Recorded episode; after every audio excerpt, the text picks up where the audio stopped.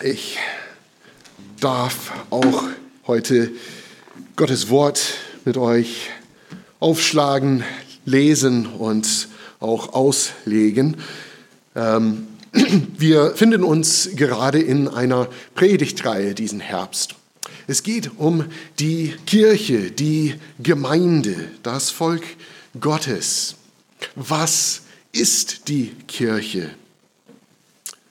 Wir haben in den letzten Wochen von Timon gehört, wie, wie die christliche Gemeinde eine Einheit, ein Leib ist in Jesus Christus vereint. Wir haben von Simon vor ein paar Wochen gehört, wie wir ein Priestertum sind, durch Jesus Christus berufen. Und heute geht es darum, was diese Gemeinschaft, was die Gemeinde Gottes eigentlich tun soll. Was ist unsere Mission? Einigen von euch mindestens ist wahrscheinlich der CVJM ein Begriff. Der christliche Verein junger Menschen, früher waren es Männer, ähm, und das war nicht ohne Grund. Auf Englisch ähm, ist das der YMCA, vor allem gehe ich davon aus, im deutschsprachigen Raum durch den Hit von den Village People bekannt der Young Men's Christian Association. Und seinen Ursprung hat der Internationalen Dachverband in London, wo George Williams, ein Tuchhändler und überzeugter Christ, eine Organisation gründen wollte, äh, die jungen Männern in seinem Berufsfeld Glaubens- sowie Lebensorientierung geben sollte. Und aus diesem ursprünglichen YMCA in London wuchs schnell eine internationale Bewegung äh, christlicher Verbände für junge Männer, unter anderem hier in Deutschland, wo, soweit ich weiß, der CVJM nach wie vor wirklich ein christlicher Verband ist, vor allem für junge Menschen. In meiner Heimat in den USA verlief die Geschichte ein bisschen anders. Vom Anfang, Anfang an hatte der YMCA nämlich äh, nicht nur die geistliche, sondern auch die physische Gesundheit der Menschen als Schwerpunkt.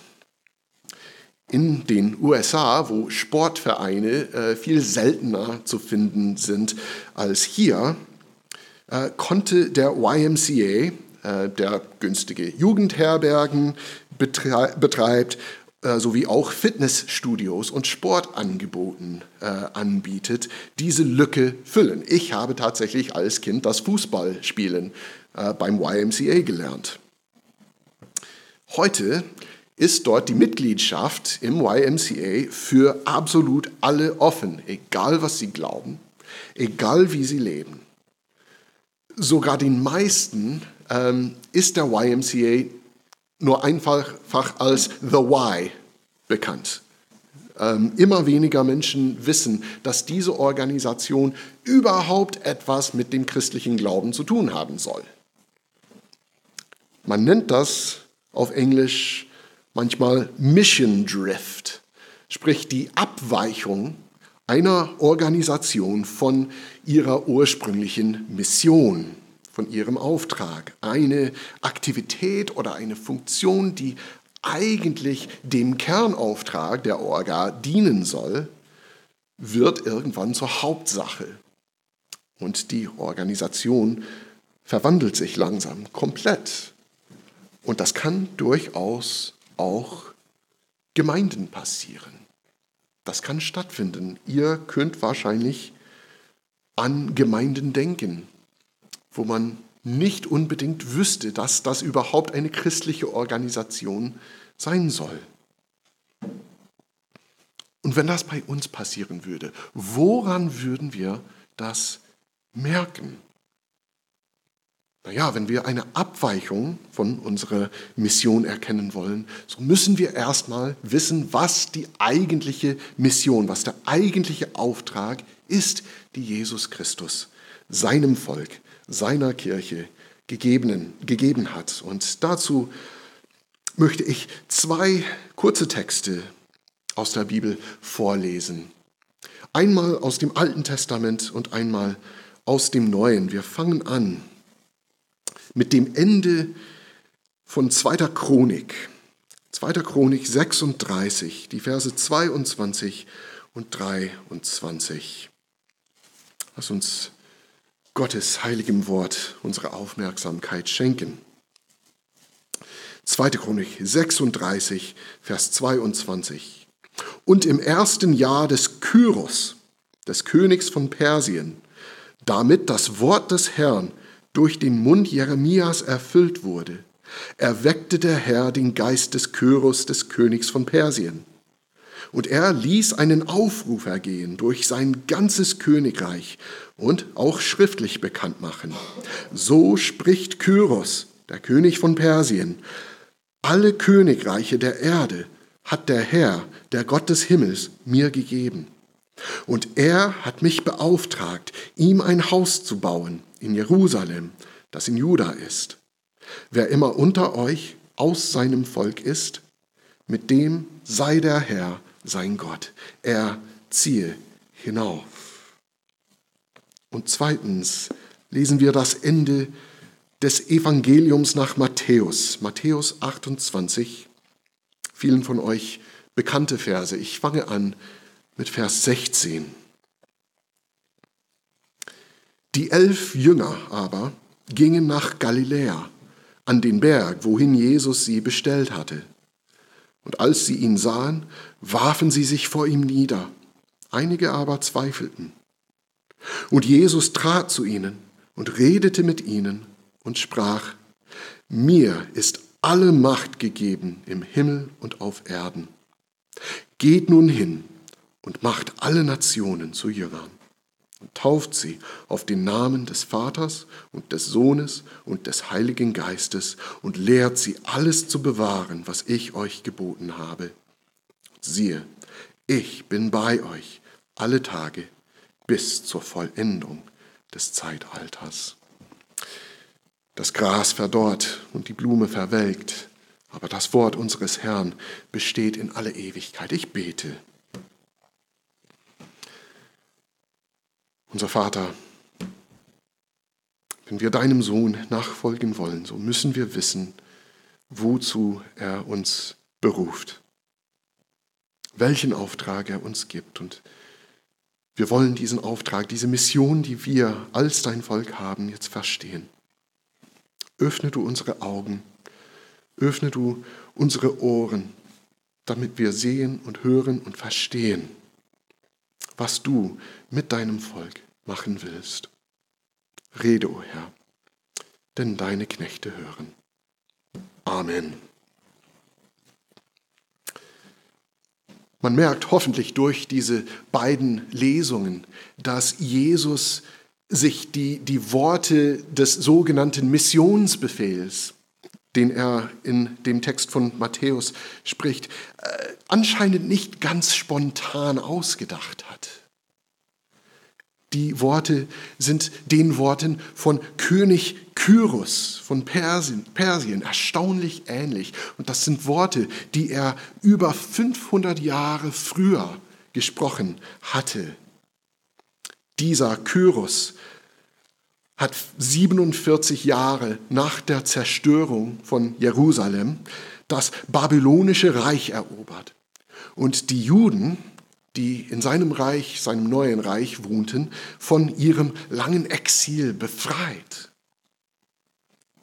Bereits 100 Jahre vor seiner Geburt hatte der israelitische Prophet Jesaja diesen Sieg und diese Befreiung vorausgesagt. Und der, der hatte dabei in Jesaja 45 diesen Kyros sogar Messias genannt, Gottes Gesalbten. Jesus will seine Jünger anscheinend an die Befreiung ihrer Vorfahren durch diesen Kyros erinnern weil er durch einen großen Sieg eine noch größere Befreiung vollbracht hat. So wie die Juden zur Zeit des persischen Reiches nämlich lebt jeder Mensch auf Erden im Exil. Gott hat uns geschaffen, um in seiner Gegenwart zu leben, ihm zu dienen, über die Welt in seinem Auftrag zu regieren. Aber unsere ersten Vorfahren waren ihm ungehorsam. Sie mussten aus ihrer ersten Heimat ausgewiesen werden, sodass alle ihre Nachkommen getrennt von ihrem Schöpfer leben. Wir erleben unsere Schuld gegenüber Gott als eine Macht, eine Macht, die uns hindert, mit ihm Gemeinschaft zu erleben, mit ihm versöhnt zu werden und das Leben zu führen, für das er uns erschaffen hat. Aber Jesus, Jesus hat, wie Matthäus in den Kapiteln vor diesem Text schreibt, als unschuldiges Opfer unsere Schuld vor Gott getilgt. Und er wurde durch seine Auferstehung vom Tod als der alleinige Richter aller Welt eingesetzt, eben wie er sagt in Vers 19. Ihm ist alle Macht gegeben im Himmel und auf Erden. Und dieser echte Gesalbte Gottes, von dem Kyros nur ein Schatten war, er hat uns von der Macht, die uns gefangen im Exil getrennt von Gott hält, ein für allemal befreit. Das, ihr Lieben, das ist das Evangelium. Das ist die frohe Botschaft, um die alles in unserem Leben drehen soll. Jeder, der sich Jesus Christus als dem Herrn der Welt unterwirft und ihm dient, jeder, der auf ihn vertraut, ihn mit Gott zu versöhnen, der erlebt diese Versöhnung tatsächlich und wird von seiner Gefangenschaft freigelassen. Und wenn es jemand hier gibt, der das noch nie gehört hat oder noch nie geglaubt hat, ich sage euch, ihr seid eingeladen, diese Einladung wahrzunehmen in die Versöhnung mit Gott, in das Leben für das du geschaffen wurdest. Kyros hat das jüdische Volk damals aber nicht einfach nur freigelassen, sondern er hat sie mit einer bestimmten Mission beauftragt. Er selbst hatte diesen Auftrag vom Herrn bekommen, wie er geschrieben hatte. Für diesen Gott sollte er den Tempel wieder aufbauen. Und zu diesem Zweck sandte er die Juden zurück in ihre Heimat, ins Land Juda. So ist es auch bei Jesus. Er hat einen Auftrag von seinem Vater.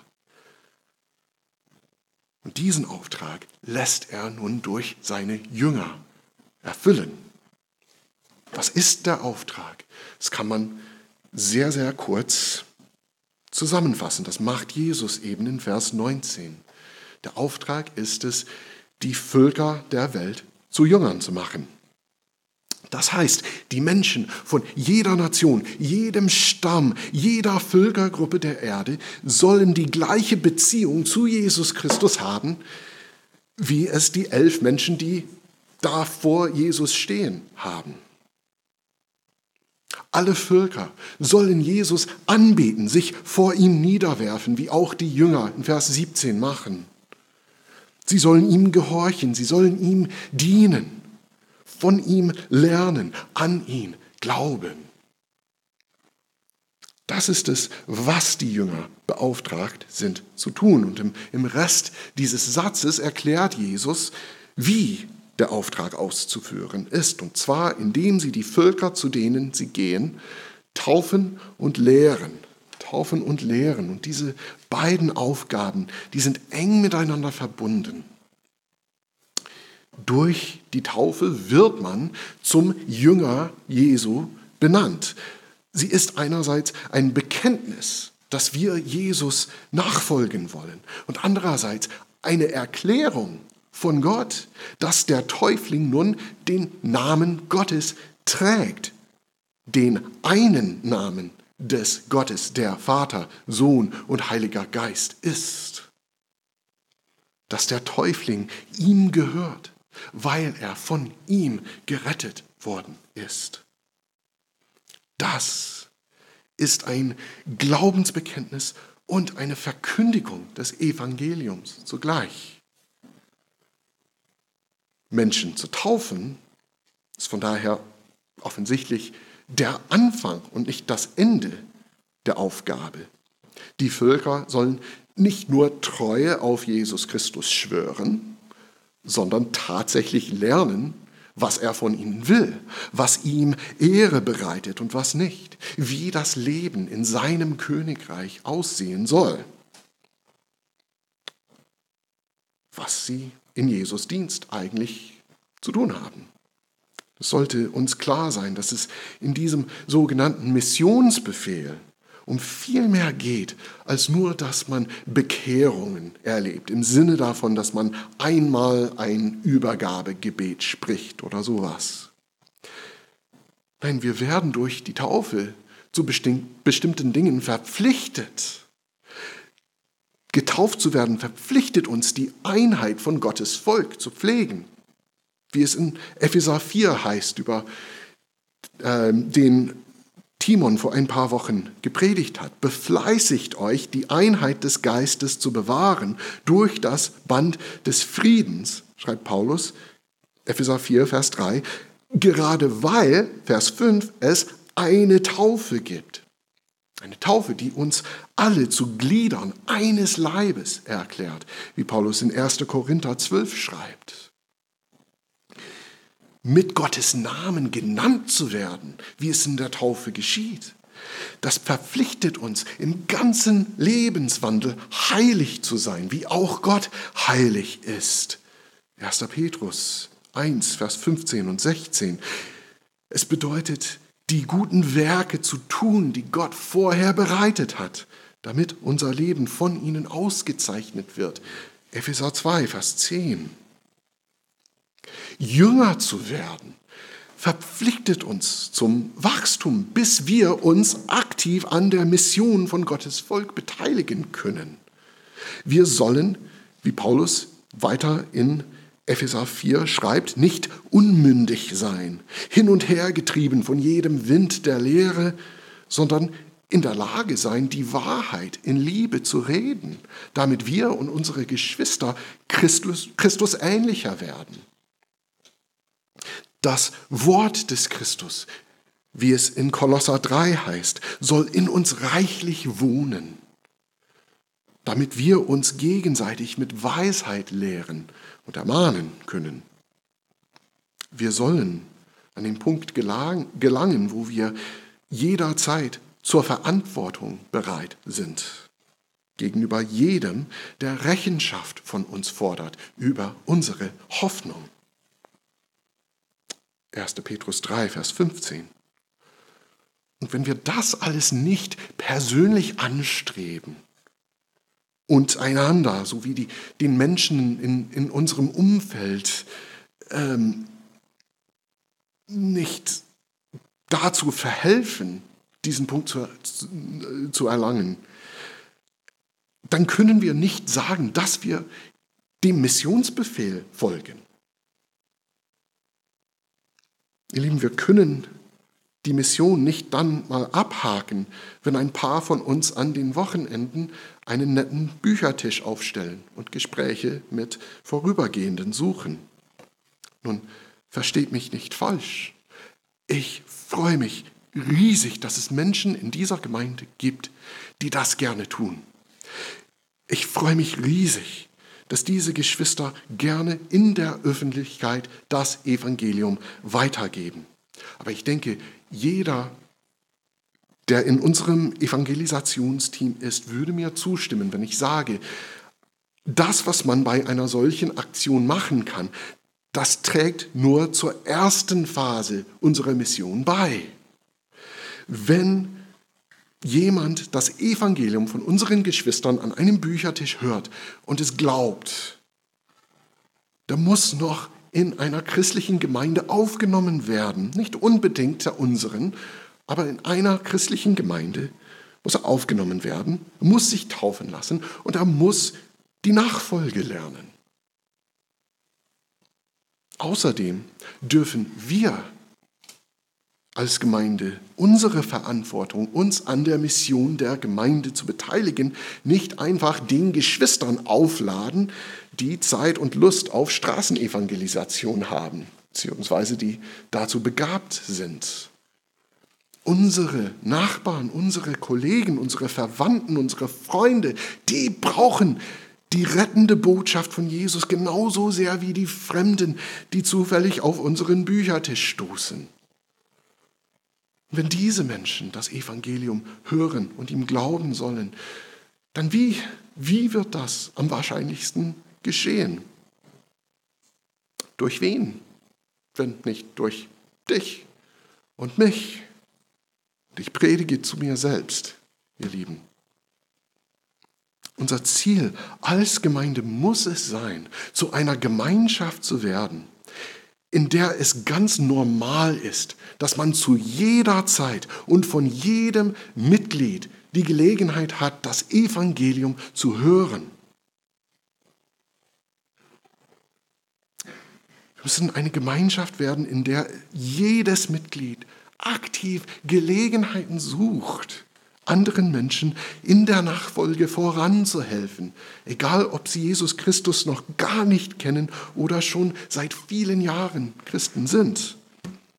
Erst dann führen wir unseren Auftrag von unserem Herrn wirklich aus.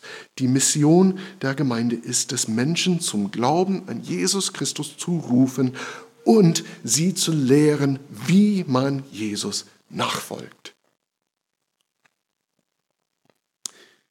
Wie sieht es aus, wenn wir erfolgreich sind? Es ist etwas wie beim Backen, so habe ich gelesen. Wenn man die richtige Menge Backpulver verwendet, dann erlebt man gewisse Ergebnisse, ja? Der Kuchen geht auf.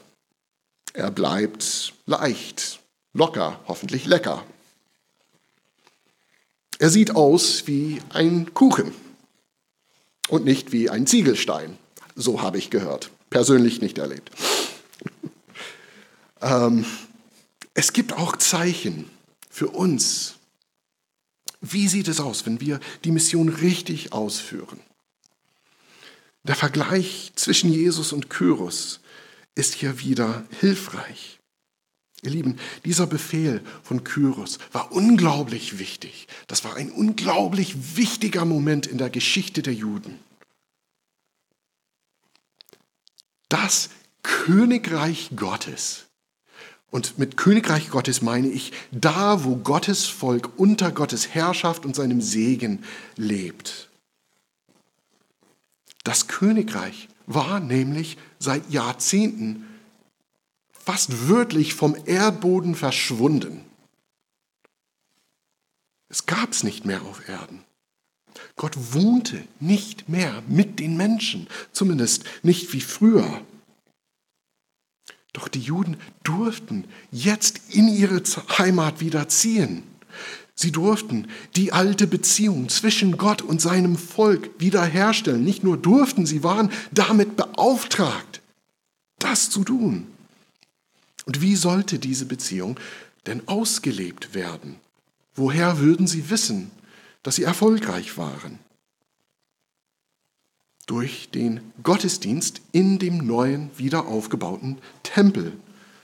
Wer darüber lesen möchte, kann gerne die Bücher Esra und Nehemia, die unmittelbar auf der Chronik folgen, der Gottesdienst ist der Anlass schlechthin, bei dem man das erlebt, was die Beziehung zwischen den Menschen und ihrem Schöpfer eigentlich sein soll. Bei uns ist es nicht anders. Die Mission der Gemeinde, alle Nationen zu Jüngern zu machen, ist gleich Tempelbau. Genau das schreibt Paulus in Epheser 2, Verse 20 bis 22. Er sagt, ihr seid aufgebaut auf der Grundlage der Apostel und Propheten, wobei Christus Jesus selbst Eckstein ist.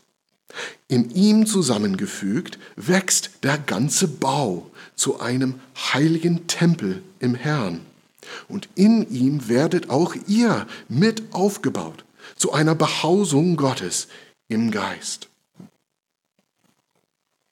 Wir, ihr Lieben, zusammen mit der weltweiten christlichen Kirche sind das Haus Gottes auf Erden. Das sagt die Bibel. Und gleichzeitig sind wir, wie Simon vor ein paar Wochen gepredigt hat, das Priestertum, das seinen Dienst in diesem Haus verrichtet.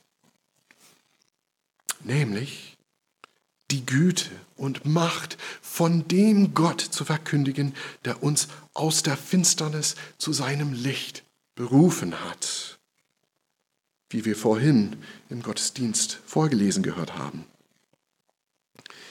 Wenn wir uns im Namen Jesu in der Einheit des Heiligen Geistes zum Zweck dieser Verkündigung versammeln, so bilden wir zusammen die Antwort auf die Frage, wo ist das Reich Gottes zu finden? Wo ist es? Wo erlebt man das, worüber Jesus spricht? Die Antwort ist hier. Der christliche Gottesdienst ist das Königreich Gottes sichtbar gemacht. Von daher, ihr Lieben, wir dürfen diese heilige Versammlung nicht gering schätzen.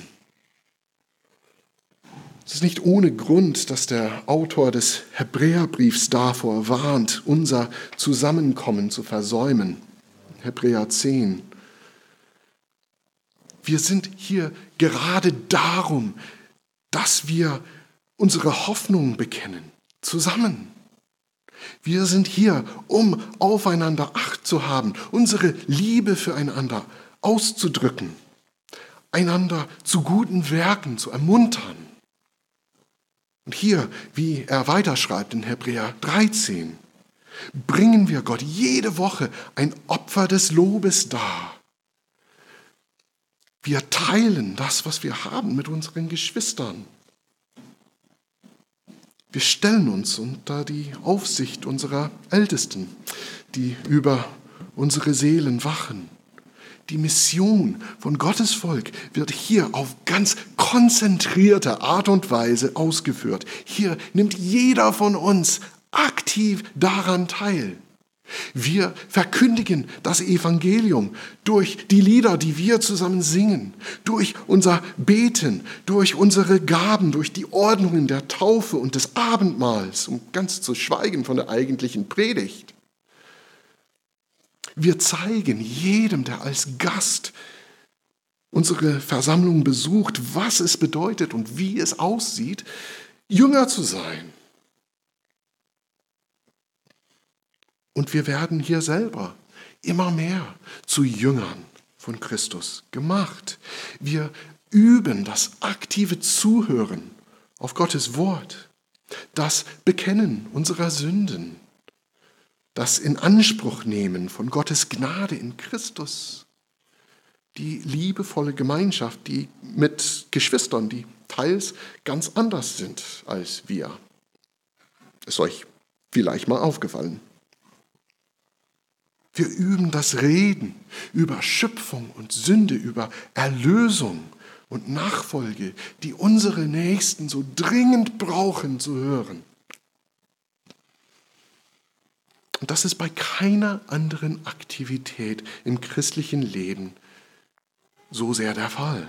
Nicht beim Hauskreis, nicht bei persönlichem Bibellesen und Beten, nicht bei der Familienandacht, nicht bei persönlicher Evangelisation, nicht bei öffentlicher Evangelisation, nicht beim diakonischen Dienst. Und das sind alle gute Dinge, teils notwendige Dinge für uns. Und bei all denen arbeiten wir tatsächlich an verschiedenen Aspekten unserer Mission als Christen. Aber hier in der Versammlung der Heiligen kommt das alles zusammen. Und wir bekommen die Motivation und die Zurüstung, die wir brauchen, alle diese Dinge richtig anzugehen. Und alle unsere Aktivität, Aktivitäten, die wir unter der Woche tun, die haben dann auch die Anbetung Gottes in seiner Gemeinde, in der Versammlung seiner Heiligen zum Ziel. Lest nur mal Offenbarung, Kapitel 4 bis 7. Ihr werdet sehen, Darum geht's. Darum geht's. Gut, es wird zwar oft gesagt, dass das ganze christliche Leben Gottesdienst sein soll. Und das ist richtig. Das ist richtig und auch biblisch. Und ich sage euch, wenn der Sonntagsgottesdienst keine Auswirkungen auf dein Leben von Montag bis Samstag hat, dann äh, hast du ein sehr ernsthaftes Problem. Aber wenn die Teilnahme an der Versammlung deiner Geschwister in Christus nicht wichtig ist, dann hast du ein genauso großes Problem. Wenn du meinst, dein ganzes Leben soll Gottesdienst sein, aber den Gottesdienst deiner Gemeinde für unwichtig oder optional hältst, dann begreifst du einfach nicht, was es bedeutet, Gott im Alltag zu dienen. Das hast du nicht gelernt.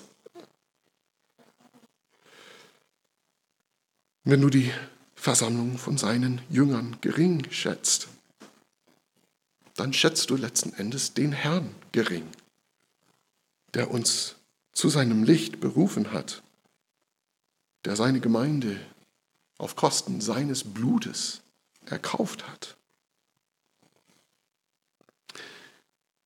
Wenn wir richtig Jünger machen, bildet das einen stetigen Rhythmus in unserem Leben. Wir versammeln uns zur Anbetung Gottes. Wir werden dabei in unserem Glauben erfrischt, gestärkt. Wir lernen zu halten, was Jesus uns gebietet. Wir werden wieder dann in die Welt hinausgesandt. Dort machen wir Menschen zu Jüngern, indem wir sie einladen, mit uns Gott anzubeten in unserem ganzen Leben. Und gleich wie uns in die Mission hinausgesandt zu werden. Es ist ein Rhythmus wie ein- und ausatmen.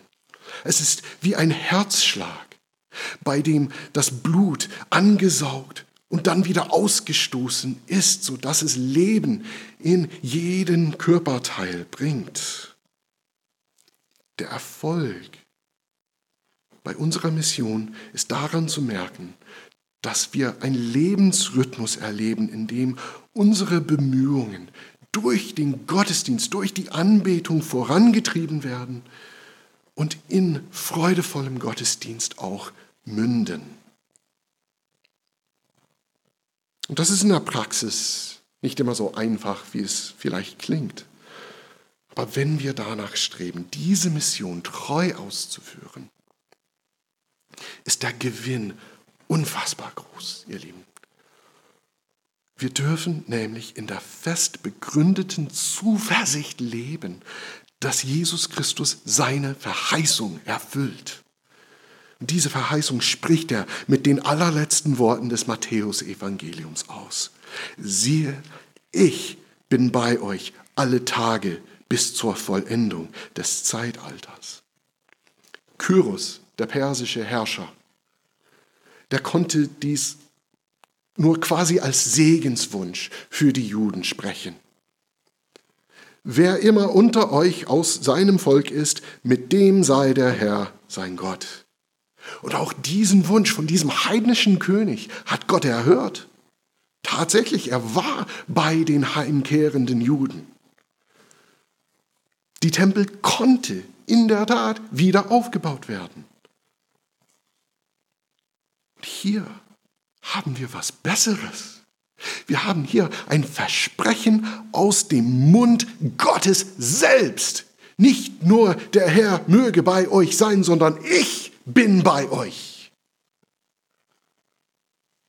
Unser Gott spricht uns das zu. Der König vom Himmelreich spricht uns das zu. Dass er bei uns sein will, will bis unsere Mission erfüllt ist.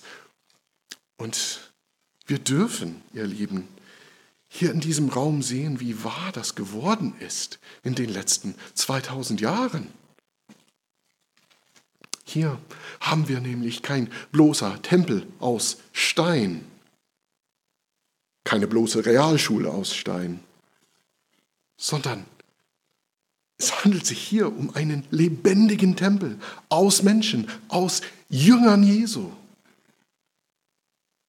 Und wir Jünger hier in der Gemeinde, wir kommen nicht nur aus einem Volk, sondern auch aus Österreich, aus der Schweiz, aus Italien, aus Rumänien, aus Kuba, Brasilien, Taiwan, Burundi. Das erleben wir nur in der Mitgliedschaft dieser einen Ortsgemeinde auf der Welt. Jesus ist mit seiner Kirche und er schenkt ihr Erfolg in genau der Mission, der, die, uns, die er uns anvertraut hat. Seit 2000 Jahren hält er diese, dieses Versprechen und die Gemeinde macht Jünger mit Jesus Hilfe. Sie ruft die Menschen zum Glauben und unterweist sie in der Nachfolge. Sie macht das Königreich Gottes in ihrem gemeinsamen Leben sichtbar auf Erden. Sie versammelt sich Woche für Woche und wird erneut hinausgesandt in die Mission in der Kraft und Vollmacht ihres Herrn. Und gerade dabei, dass wir zusammen diesen Auftrag ausführen, ist es erlebte Realität, dass unser Herr, der Herrscher des Himmels und der Erde, bei uns ist bis ans Ende aller Zeiten. Dank sei ihm.